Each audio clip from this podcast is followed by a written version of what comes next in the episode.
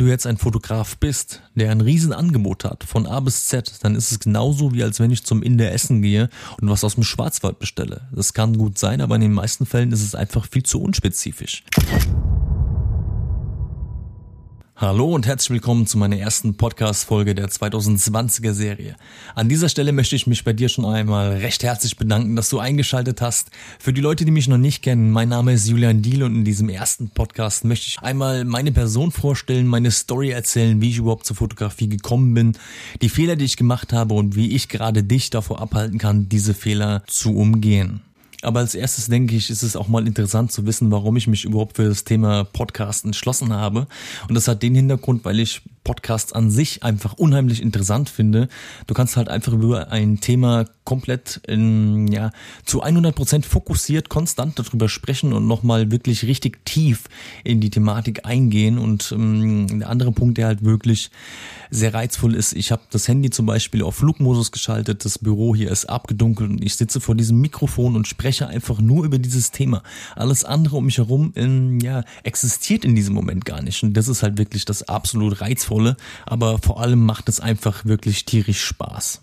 Und ich denke, darum soll es auch in dem Podcast gehen. Man soll Spaß haben, den Podcast zu hören und vor allem soll es mir auch Spaß machen, den Podcast zu machen. Und es war jetzt heute zum Beispiel so, ich kam von der Arbeit und ich war wirklich tierisch heiß, weil das Mikrofon gestern Abend kam.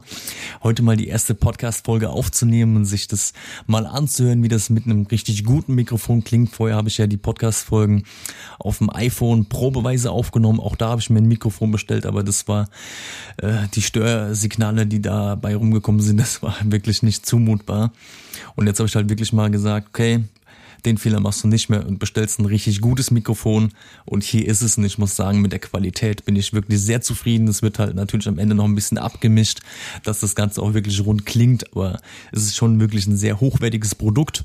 Und damit lässt sich wirklich ideal in die 2020er Serie reinstarten.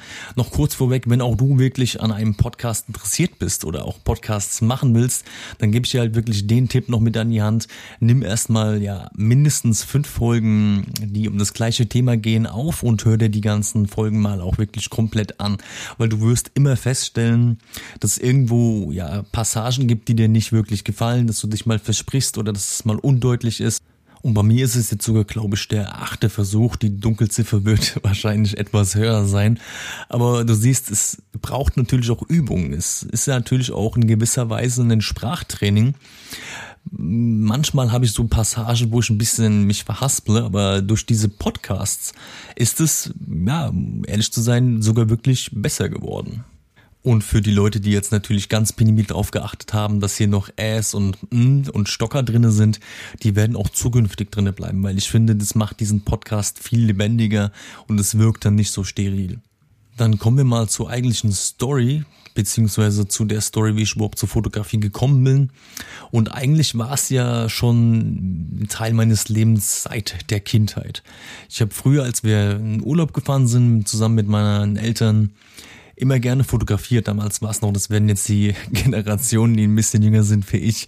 Jetzt höre ich mich schon an wie mein Vater nicht mehr kennen, sondern das war eine Kamera, wo du noch wirklich einen Film einlegst. Und den Film, den hast du dann abgeben müssen. Jetzt zum Beispiel in dem Fall was der Globus, ohne Werbung machen zu wollen. Und die haben das dann entwickelt und nach paar Tagen konnte man die Bilder abholen. So wurden damals Bilder gemacht. Das war natürlich im Kindesalter noch eher knipsen und nicht wirklich professionell. Dann kamen die Handys und da hat es dann schon ein bisschen angefangen, sich reinzusteigern.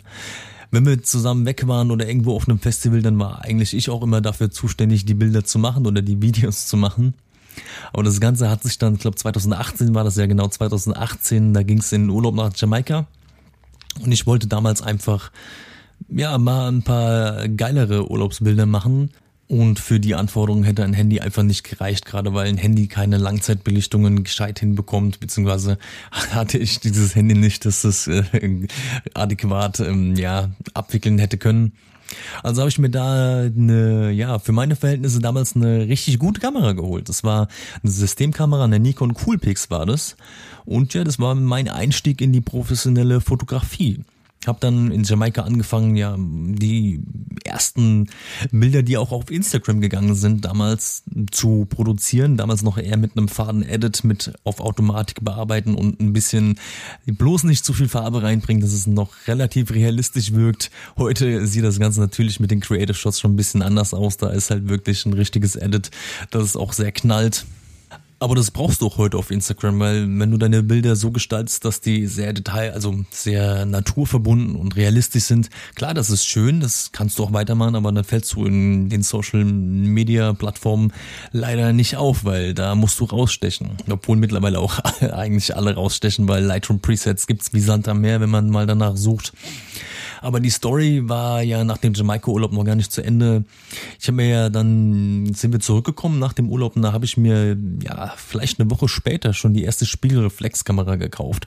Und dann ging das Ganze erst richtig los Hab mir sehr viele Videos angesehen, damals von Benjamin Jaworski, wirklich an der Stelle, wenn du was über Fotografie lernen möchtest und dir da gerne Videos anschaust, dann schau dir wirklich seine alten Videos an. Der erklärte dir auf jeden Fall sehr detailliert, was was ist. Und das war auch mein Start. Natürlich habe ich mir dann auch weitere spezifische Dinge über andere Plattformen oder über andere Videos oder auch mal selber probiert, angeeignet. Und so entwickelst du aber auch deinen eigenen Stil, so entwickelst du dich, so entwickelst du dein Wissen, so äh, formst du quasi deine Künste, ja, auf das Level, das du haben willst.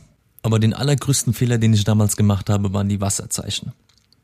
Und da muss ich halt wirklich sagen, die sehe ich auch heute bei vielen Leuten noch zuhauf. Wasserzeichen, ja, das kannst du machen, musst du aber nicht. Gerade wenn du, ähm, ja, mir fällt da gerade spontan noch eine Story ein. Ich habe mich vor einigen Wochen mit einer Kollegin noch drüber unterhalten. Die hatten einen, ja, im Bekanntenkreis ein Paar, die haben geheiratet, standesamtlich und die wollten halt einfach, ja, jemanden dabei haben, der noch die Bilder macht. Das soll jetzt keine große Sache sein, weil die äh, Haupthochzeit ist ja abgefallen wegen ja, der aktuellen Situation.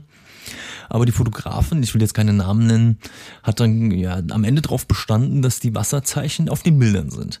Und ich, da habe ich mir gedacht, was, was soll das? Die Leute bezahlen Geld dafür, dass sie jetzt dein Logo mit deinem Namen auf ihren Hochzeitsbildern auf alle Tage haben. Das kannst du zu deinen Werbezwecken machen. Okay, da sagt ja keiner was, aber Bilder rausgeben mit Wasserzeichen drauf, das ist ein No-Go. Und das musste ich damals, ja, ich habe es jetzt nicht lernen müssen, es hat sich keiner beschwert, aber es ist mir jetzt natürlich na, Nachhinein aufgefallen, dass ich auf den ersten Shootings auch wirklich meine Wasserzeichen drauf gemacht hatte. Und ich hatte, glaube drei Stück. Das hatte auch erstens eine Menge Zeit gekostet, überhaupt sich das mal auszudenken und zu erstellen. Und dann habe ich die tatsächlich auch bei meinen Aufträgen drauf gemacht. Also jetzt im Nachhinein ist mir das ja, ich will nicht sagen unangenehm, man lernt aus den Fehlern, aber ich würde es auf gar keinen Fall mehr machen. Ich würde es auf gar keinen Fall irgendjemandem raten, seine Wasserzeichen auf die Bilder zu machen, die man ausliefert. Gerade weil, ja, fürs Marketing bist du zuständig. Keiner wird vor deinem Bild stehen oder auf dem Bildschirm haben bei Instagram und sagen, boah, geil, da ist ein Link drauf als Wasserzeichen, den gebe ich mal bei Google ein. Es wird keiner machen, weil niemand wird hingehen und das übertragen, die aus Instagram rausgehen, Safari öffnen, das eingeben, die Seite suchen. Das sind alles Mordshürden. Das wird keiner machen. Deswegen Du bist für dein Marketing und für deine Monetarisierung deiner Brand zuständig und auf gar keinen Fall das Wasserzeichen. Aber was ich halt jetzt wirklich nochmal hervorheben möchte, ich möchte gar keinen, der ein Wasserzeichen benutzt, schlecht machen. Gerade wenn du ein Hobbyfotograf bist und möchtest, dass auf deinem Bild dein Name steht, dann ist das völlig okay. Es ging halt wirklich nur explizit darum, um Bilder mit Wasserzeichen, die ausgeliefert werden, wo Leute Geld für bezahlen. Weil das geht meiner Meinung nach, wie ich eben schon gesagt habe, überhaupt nicht. Und das nächste, was ich ansprechen möchte, ist, weil ich auf Instagram wirklich sehr, sehr oft, nicht verstehe nicht, wieso ich das so oft gefragt werde, welche Kamera ich denn benutze. Das ist eine Nikon D7200. Das ist kein Spitzenmodell, das ist aber auch kein Kackmodell.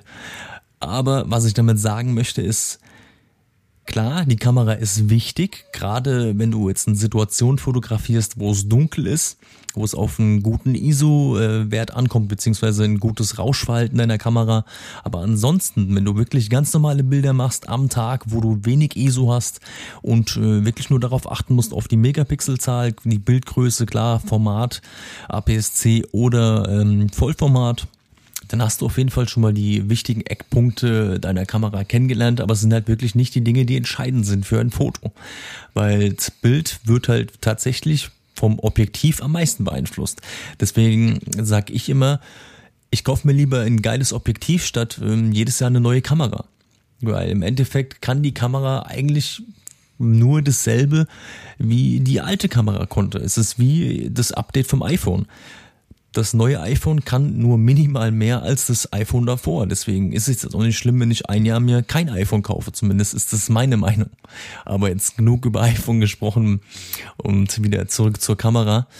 Was es halt noch gehen sollte, gerade in der in Anführungszeichen Gründungsphase oder nennen wir es mal Orientierungsphase ist der wesentliche Faktor. Du musst wissen, was möchtest du fotografieren und was möchtest du, wenn du wirklich an Kunden oder potenzielle Kunden herantreten willst. Was ist deine Branche, auf die du dich fokussieren willst? Denn wenn du jetzt ein Fotograf bist, der ein Riesenangebot hat, von A bis Z, dann ist es genauso wie als wenn ich zum Inder essen gehe und was aus dem Schwarzwald bestelle. Das kann gut sein, aber in den meisten Fällen ist es einfach viel zu unspezifisch. Und gerade das war bei mir am Anfang auch das Riesenproblem.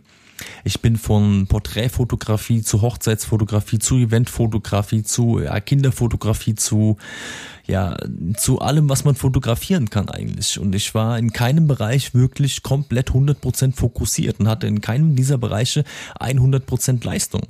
Und ich bin eigentlich ein Mensch, der sagt, wenn ich was anfasse, dann will ich das zu 100% geil machen. Am besten sogar noch 110%. Und es waren einfach diese ganzen Einflüsse, weil ich einfach in der Orientierungsphase keine Hilfe hatte. Ich musste quasi selbst rausfinden, was will ich machen, was bin ich gut. Klar, es ist wichtig, das, das zu laufen, das zu durchlaufen, aber ja, wenn man da ein bisschen Hilfe oder mal ein bisschen Mentoring an der Seite hat, dann kann man dadurch, dass man ja jemanden hat, der diese Erfahrung schon gemacht hat, diese Zeit auch wirklich effektiv einsparen. Und ich habe durch diese Zeit, ohne dass ich lüge, mindestens ein halbes Jahr verloren, weil heute weiß ich, was ich machen will. Das ist ja Businessfotografie mit der kreativen Anlehnung, nicht diese klassische Businessfotografie, die man sich jetzt vorstellt. Ähm, jemand im Anzug steht da und posiert und wird abgelichtet und das war's. Nein, da soll ein bisschen mehr Action drin sein. Es sollen Arbeiten fotografiert werden, Unternehmen ja unter die Arme gegriffen bekommen dass sie halt wirklich ein kompetentes und adäquates Bildmaterial für ihre Marketingzwecke und ihre Webseite haben. Da habe ich mich wirklich jetzt drauf konzentriert. Aber dieser Weg dahin, das waren Hürden und das waren Bereiche, die ich durchlaufen habe, die ich zu meiner Entwicklung oder zu meiner persönlichen Entwicklung einfach gebraucht habe. Was aber nicht heißt, dass du diese Fehler unbedingt machen musst. Aber was es halt jetzt wirklich geht, ist, es ist ja auch in gewisser Weise irgendwo eine Passion. Und eine Passion ist ja nichts anderes als übersetzt Leidenschaft. Und wenn du jetzt einen Bereich hast, in dem du nicht zu 100% Leidenschaft verspürst, wird das im späteren Verlauf zu, garantiere ich dir, zu 100% scheitern, weil eine Leidenschaft ist nichts anderes als ein Gefühl und Gefühle können sich mit der Zeit verändern. Und deswegen schau du wirklich am Anfang, was ist deine größte Leidenschaft, was willst du zu 100 Prozent erreichen und was sind deine 100% Passion? Anders gesagt jetzt, wenn du ein Hobbyfotograf bist und das Ganze nur zum Hobby machst, dann ist es natürlich am wichtigsten, dass du 100% Freude daran hast, dass du 100% Spaß an deinem Hobby hast, Spaß am Fotografieren. Aber was ich dir jetzt an der Stelle noch sagen kann, wenn es nur ein Hobby ist, dann um Gottes Willen, hör nicht auf die Leute, die dir sagen, du brauchst die Kamera, du brauchst das Objektiv und du musst das investieren. Und dann stehst du am Ende da und hast 4.000, 5.000 Euro ausgegeben für dein Hobby. Klar, wenn du das Geld hast, dann ist es auch kein Thema, dann kauf dir das. Aber wenn du jetzt wirklich ein ja, Normalverdiener bist, dann ist es schon eine ganze Stange Geld. Und ein Hobby soll Spaß machen, soll niemals einen Haufen Geld kosten. Deswegen lass es wirklich, bleib bei deinem Hobby, habe Spaß und kauf dir immer mal wieder Sachen für dein äh, zu deinem Equipment dazu, aber gib niemals auf einmal äh, Unsummen aus oder verschulde dich sogar deswegen. Und klar, bei mir hat das Ganze auch eher als Hobby angefangen, aber es war auch relativ schnell klar, dass das Ganze nicht nur ein Hobby bleiben wird. Ich habe sehr schnell die Ambitionen hochgestackt und meinen Fokus gelegt dahin, wo ich sein wollte, wenn es auch am Anfang, wie wir eben jetzt rausgefunden haben, sehr verwirrend war. Aber letzten Endes habe ich den Weg gewählt und bin ihn auch gegangen. Und jeder Weg beinhaltet Steine. Und da stelle ich halt auch wirklich darauf ein, dass dir jeder Steine in den Weg legen wird oder du immer auf verschiedenste Steine auf deinem Weg treffen wirst. Denn du bekommst heutzutage absolut gar nichts geschenkt. Es war nie so und es wird auch nie so sein. Und da werden aber auch die nächsten Podcast-Folgen intensiver um dieses Thema gehen, gerade um Effizienz in der Fotografie, aber auch in deinem Alltag und in deinem Lernen wie du halt wirklich mit Situationen umgehst, um das Maximum an Potenzial herauszuquetschen. Gerade auch was Idole angeht, ich habe mir schon ein paar Stichpunkte gemacht für die, ich glaube, das wird jetzt die zweite Folge werden von meiner Podcast-Reihe, wo es speziell um Idole geht.